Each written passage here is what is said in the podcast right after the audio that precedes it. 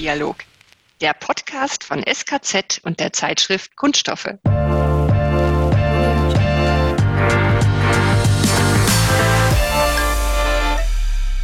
Herzlich willkommen zur ersten Ausgabe.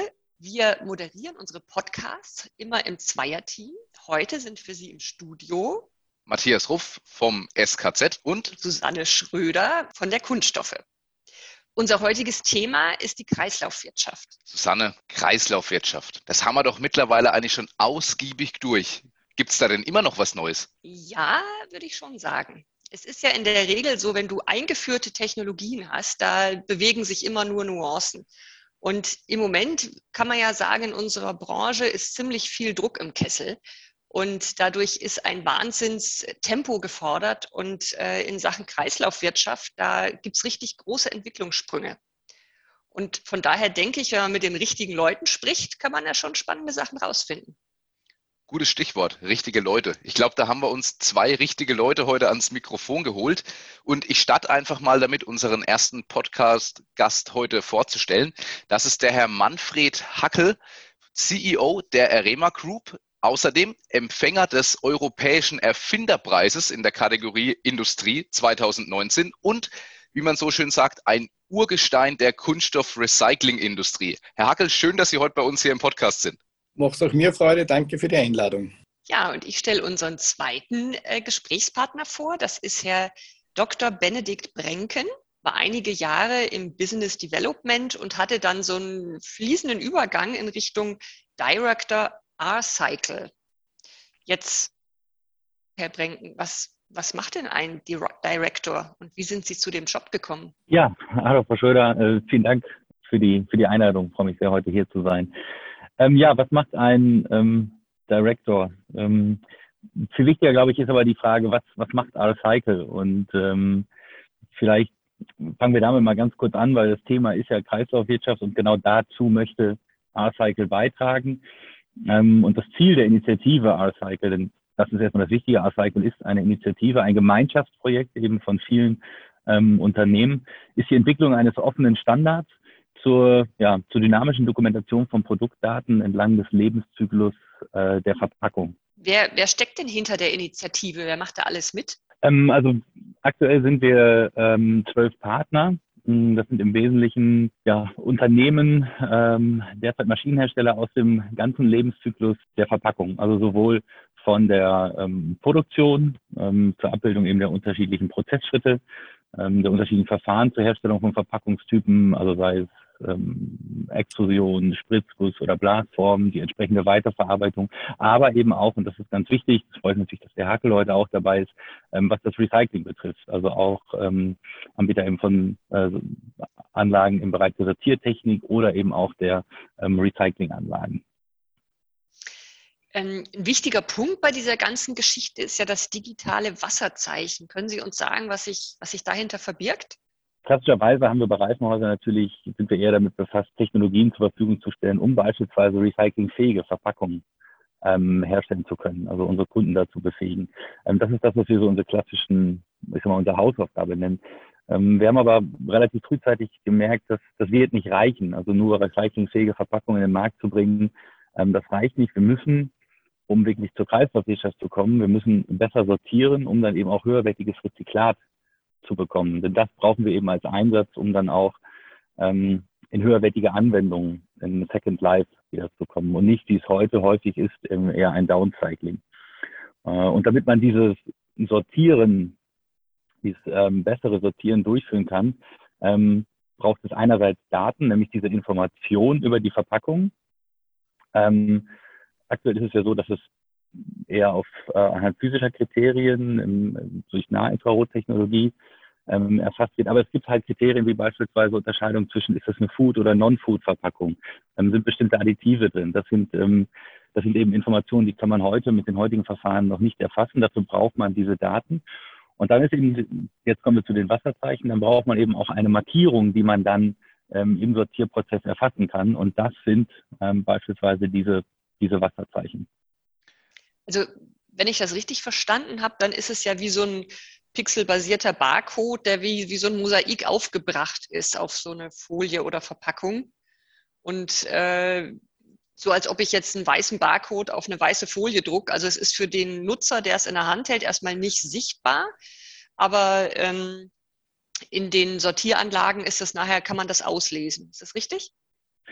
Genau, genau. Also das ist, ähm, es ist jetzt nicht die weiße Farbe auf weißem Grund, das würde dann, ähm, würde man dann auch nicht sehen, aber es sind tatsächlich, es sind selber ja kleine Pixel im Grunde, ganz, ganz kleine Strukturen, die sich eben wiederholt ähm, auf der ganzen Oberfläche der Verpackung finden. Und das ist eben genau dieser Punkt. Die Oberfläche wird, ähm, wird entsprechend markiert und kann dann eben auch zur, zur Detektion verwendet werden. Und ähm, das ist also eine, eine Möglichkeit, im Grunde ja, hier etwas zu hinterlegen, was wir es eben schon gesagt, für das menschliche Auge ähm, ja kaum oder eigentlich gar nicht wahrnehmbar ist, aber mit entsprechenden ähm, Kamera- oder Scanner-Technologien äh, erfasst werden kann.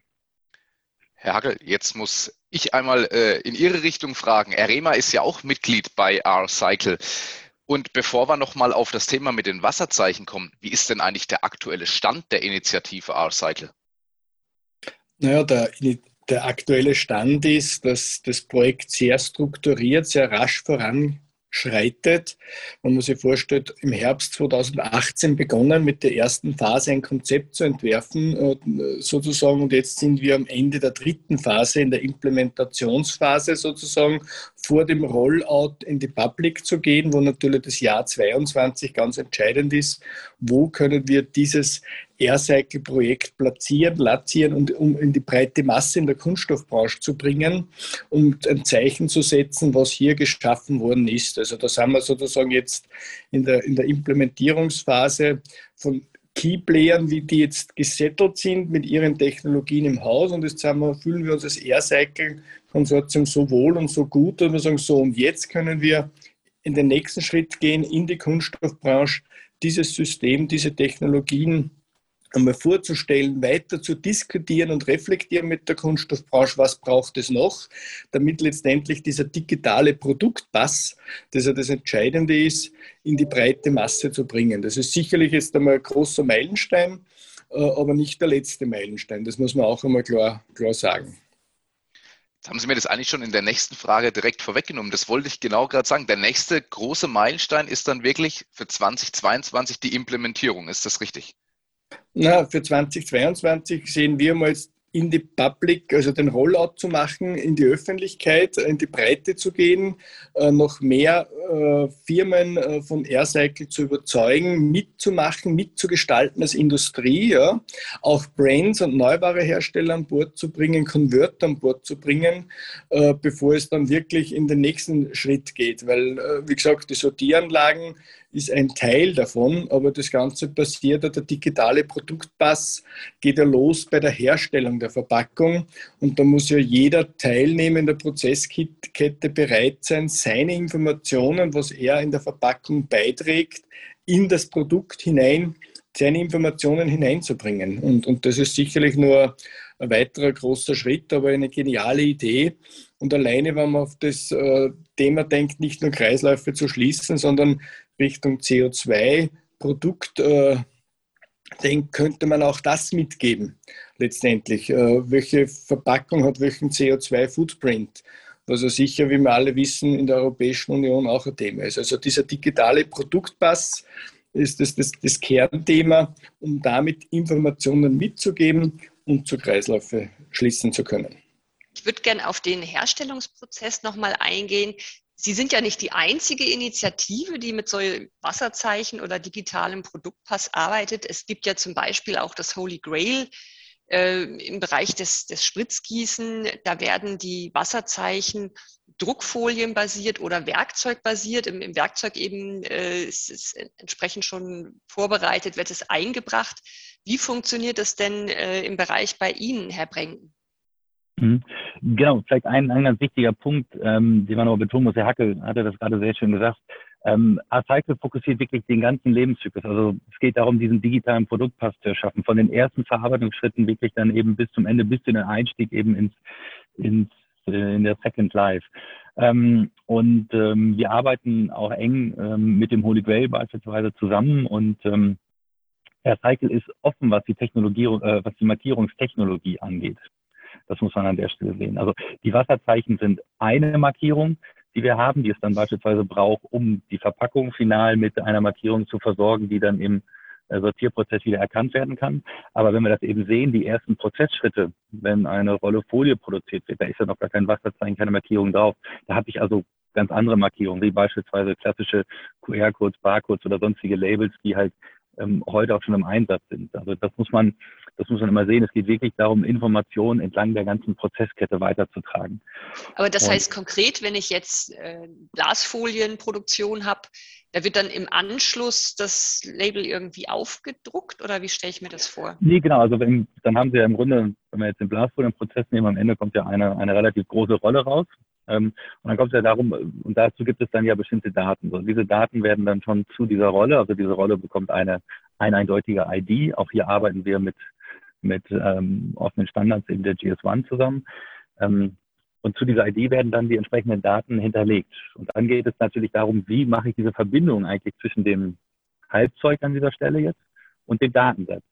Und dafür brauche ich eine Markierung. Und äh, diese Markierung ist, trägt im Grunde die, die ID-Nummer das ist die Aufgabe der Markierung, weil mit dieser ID-Nummer kann ich dann die Daten dazu abrufen. Also ganz wichtig, wenn ich die entsprechenden Berechtigungen dazu habe. Und das passiert äh, sozusagen dann äh, bei einer Folienrolle mit Folienrollen werden heute schon von unseren Kunden äh, bekommen typischerweise so ein Label wie so Transportpapiere oder ähnliches. Und auf diesem Label ist dann beispielsweise ein Barcode oder ein QR-Code. Und das heißt, da an der Stelle setzt man dann einfach diese Markierungstechnologie ein. Das heißt, das wird dann im nächsten Schritt der Prozesskette, wird das vom Verarbeiter mit aufgebracht ins genau. Produkt.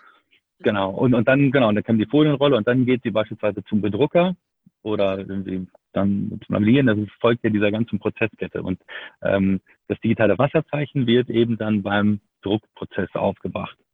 Mhm. Herkel, kommen wir mal zum Recycling von zum Beispiel Post-Consumer-Abfällen mit eben genau diesem Wasserzeichen. Gibt es da irgendwelche Besonderheiten? Also brauchen die Recycling-Schnipsel vielleicht eine bestimmte Größe oder ähnliches? Müssen Deckel, Behälter, machen wir mal ein Beispiel von einem, von einem Becher zum Beispiel, muss das getrennt sein? Stellt sie das vor Herausforderungen? Naja, ich würde sagen, es stellt nicht direkt eine Herausforderung, aber es sind neue Sortier- oder weitere Sortiertechnologien und Schritte erforderlich. Sozusagen, es müssen bestehende Sortieranlagen natürlich auf des jeweiligen Marker, und das wie der Herr Brenken gesagt hat, es gibt da unterschiedliche Markersysteme, abgestimmt werden sozusagen. Äh, aber da gibt es Technologien dazu, die funktionieren grundsätzlich. Äh, es ist eben nur die Frage, und darum haben wir eben gesagt, es ist wichtig, in den Rollout in die Öffentlichkeit zu gehen, um das Feedback zu bekommen, in welcher Breite und Masse wird sich das Ganze entsprechend idealerweise umsetzen lassen, weil das ist dann der Motivationstreiber für die Sortieranlagen zu sagen, passt, ich investiere hinein, dass ich diese Marke oder diese Folien oder diese, diese Verpackungen aussortieren kann. Ja und habe damit den Zugang wieder zu neuen Materialströmen, die ein Recycler verarbeiten kann. Das ist, glaube ich, wichtig, wichtig zu verstehen und zu wissen und daher wir markenabhängig, nicht abhängig sind. Ja. Herr Brenken. Genau. Vielleicht eine, genau, eine kurze Ergänzung dazu, weil auf diese Frage mit der, mit der Erkennung oder auch nochmal auf das Holy Grail anschließend. Genau, wir unterstützen das Holy Grail, wir sind eben Teil ähm, auch dieses Projekts ähm, weil das eben einerseits ganz, ganz wichtig ist, dass wir, wenn wir Kreislaufwirtschaft wollen, dass wir gemeinsam daran arbeiten, Ziele zu erreichen ähm, und ähm, bringen eben auch diese Erfahrung aus dem ganzen Datenmanagement, aus diesen Diskussionen, welche Daten sind relevant, wo bekommt man die aus welchen Prozessschritten.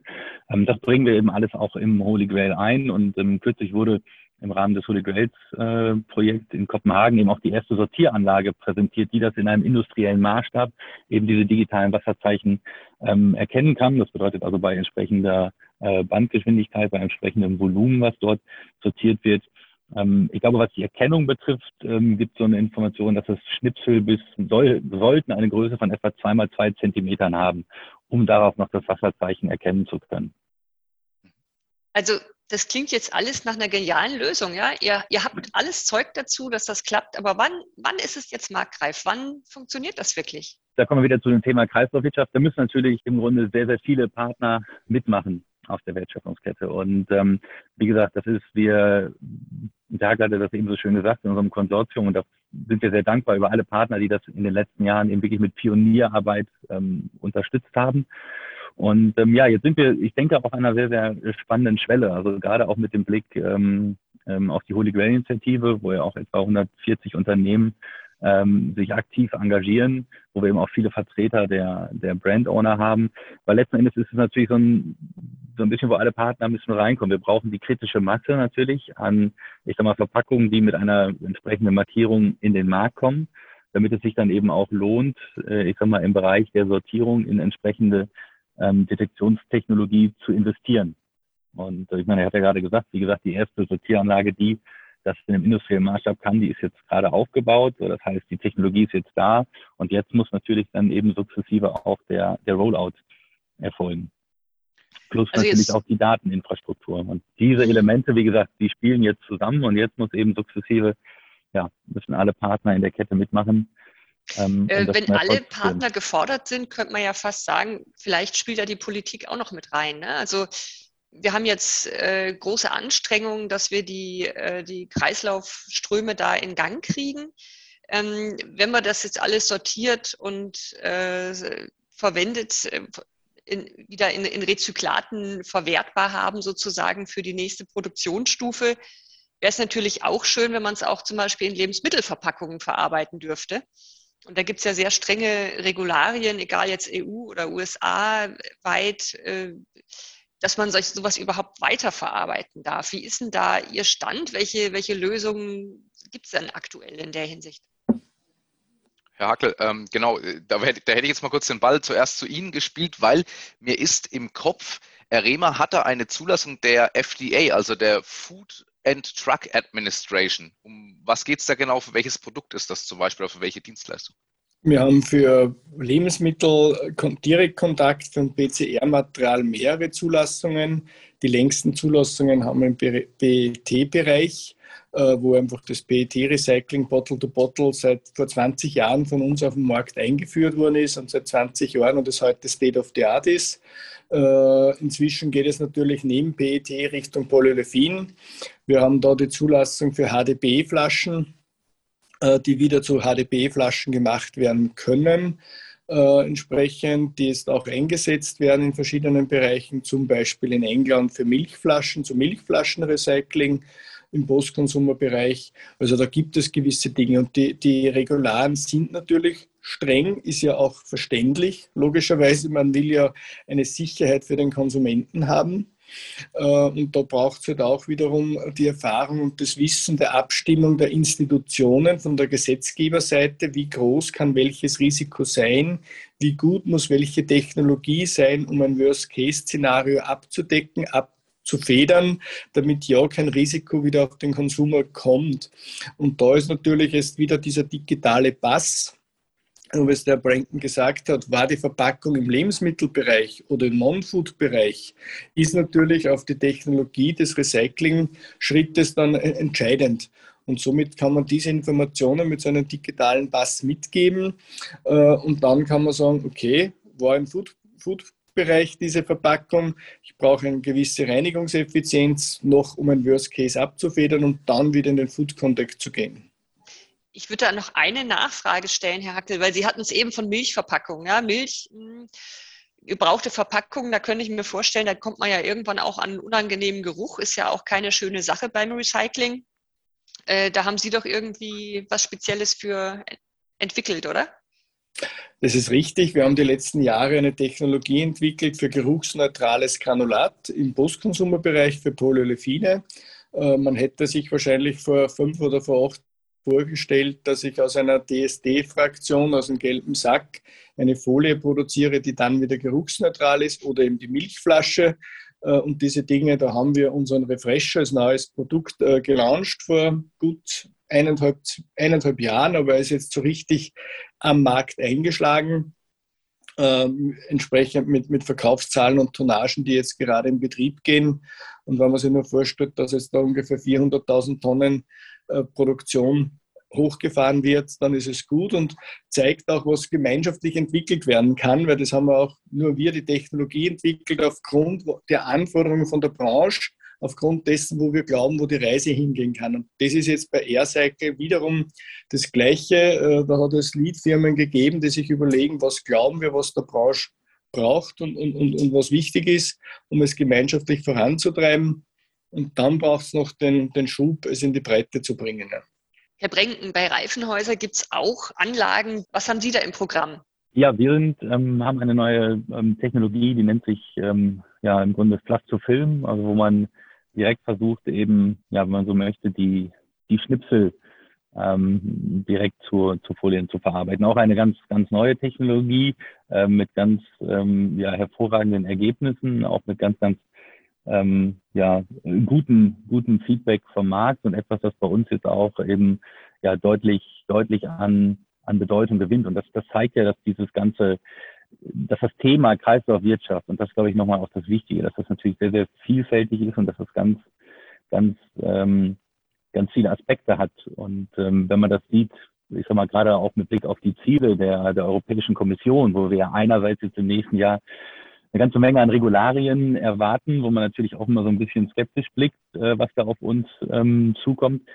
Ähm, was wir aber auch sehen, dass es natürlich auch ähm, ja, die, die Umstellung eben zur zirkulären Wirtschaft natürlich auch ein Feld ist, auf dem sich ähm, ja, das Potenzial für viele neue Geschäftsmodelle, für viele Innovationen einfach bietet. Und ich glaube, das ist auch für uns ähm, kennzeichnen und das trägt sicherlich auch, auch eine Firma wie Irema, Reifenhäuser, dass man diese Potenziale und diese Chancen auch sieht und begreifen möchte. Also es gibt und wir haben auch die Technologie und es gibt verschiedene Technologien am Markt, aber wir haben die in den Markt gebracht vor, vor zehn Jahren ungefähr von PET Flex direkt in die Thermoforming Sheet zu gehen äh, mit Lebensmittel Direktkontakt. Äh, und, und das ist sicherlich natürlich dann energetisch nur mal wesentlich attraktiver, weil ich einen Arbeitsschritt, das Regranulieren nicht mehr brauche, sondern direkt mit einem Zwischenprodukt in ein Endprodukt gehen kann. Ja.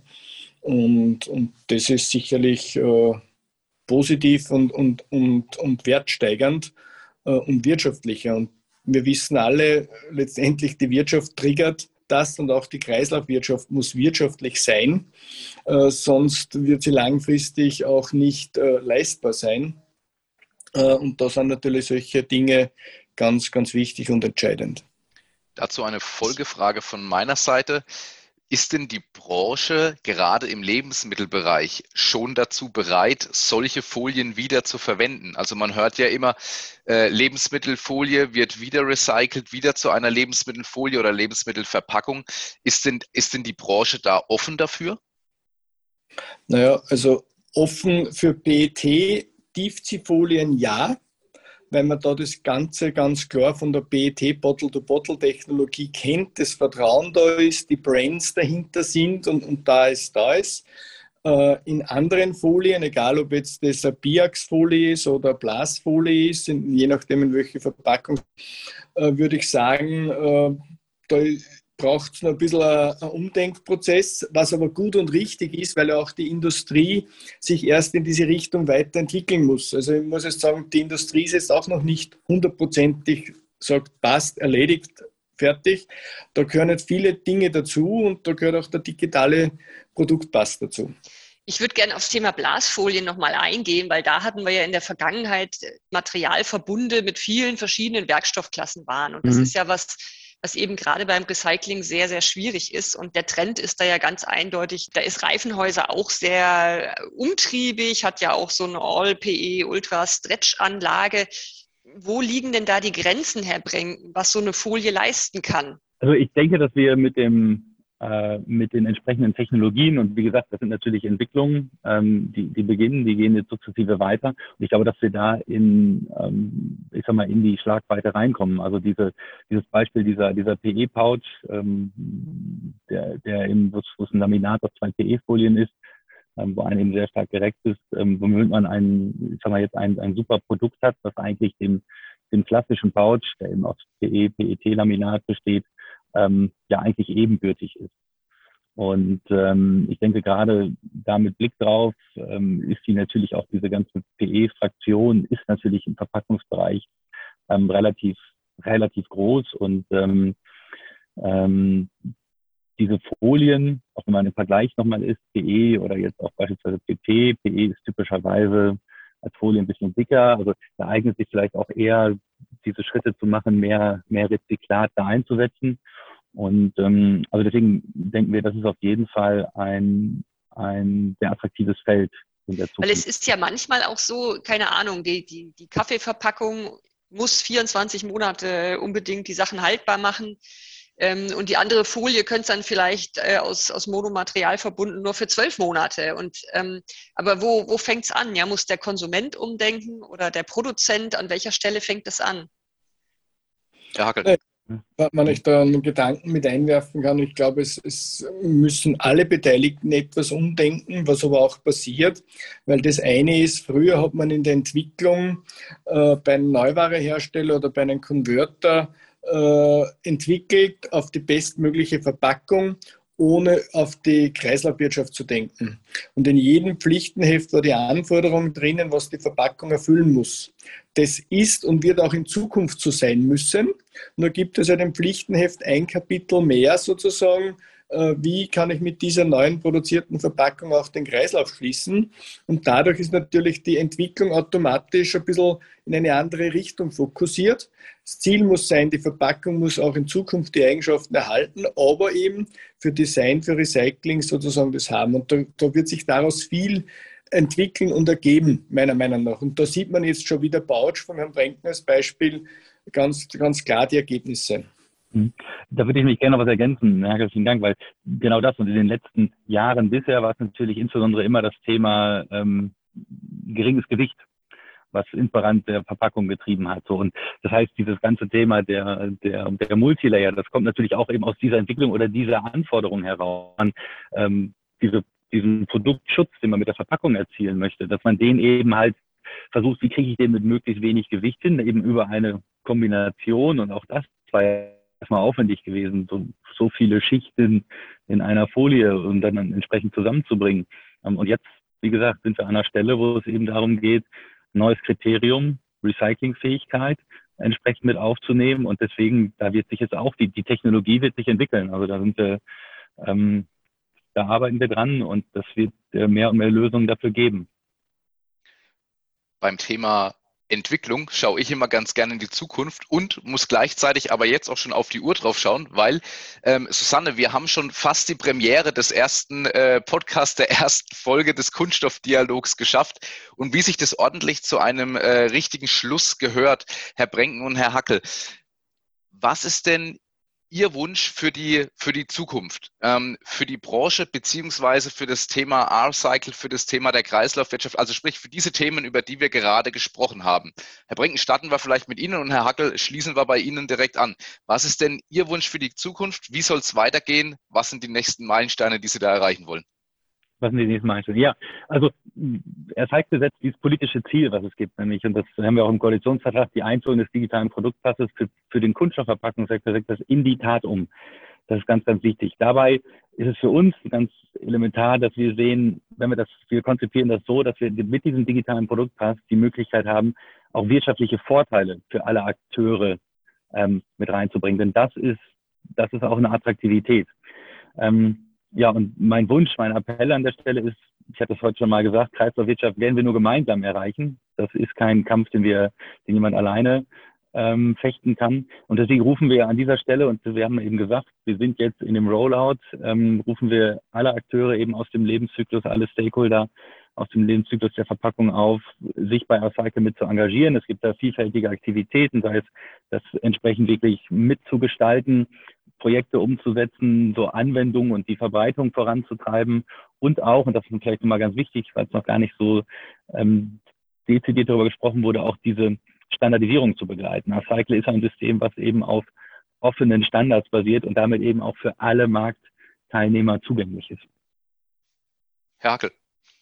Ja, mein Wunsch wäre, das, was in den letzten zwei, drei Jahren von der Kunststoffbranche aufgegriffen worden ist, aufgrund der Politik, aufgrund den Gesetzesrahmen, den die Politik vorgegeben hat, dass da der gesamten Wertschöpfungskette nicht die Kraft und die Energie ausgeht, in die Kreislaufwirtschaft zu kommen, äh, damit Another Life for Plastic Because We Care allen bewusst ist, Kunststoff hat ein zweites Leben und das brauchen wir, damit wir das Image von Kunststoff entsprechend auf eine andere Ebene heben und damit der breiten Masse bewusst wird, ohne Kunststoff können wir, sage ich mal, auch die Klimaneutralität nicht erreichen. Wir brauchen Kunststoff und wir brauchen äh, die Kreislaufwirtschaft. Dann haben wir Lösungsansätze für die Klimaneutralität und das können wir nur gemeinschaftlich erreichen. Und da ist AirCycle ein tolles Projekt äh, dabei, da unterstützend mitzuwirken in diesem Bereich mit dem digitalen Produktpass.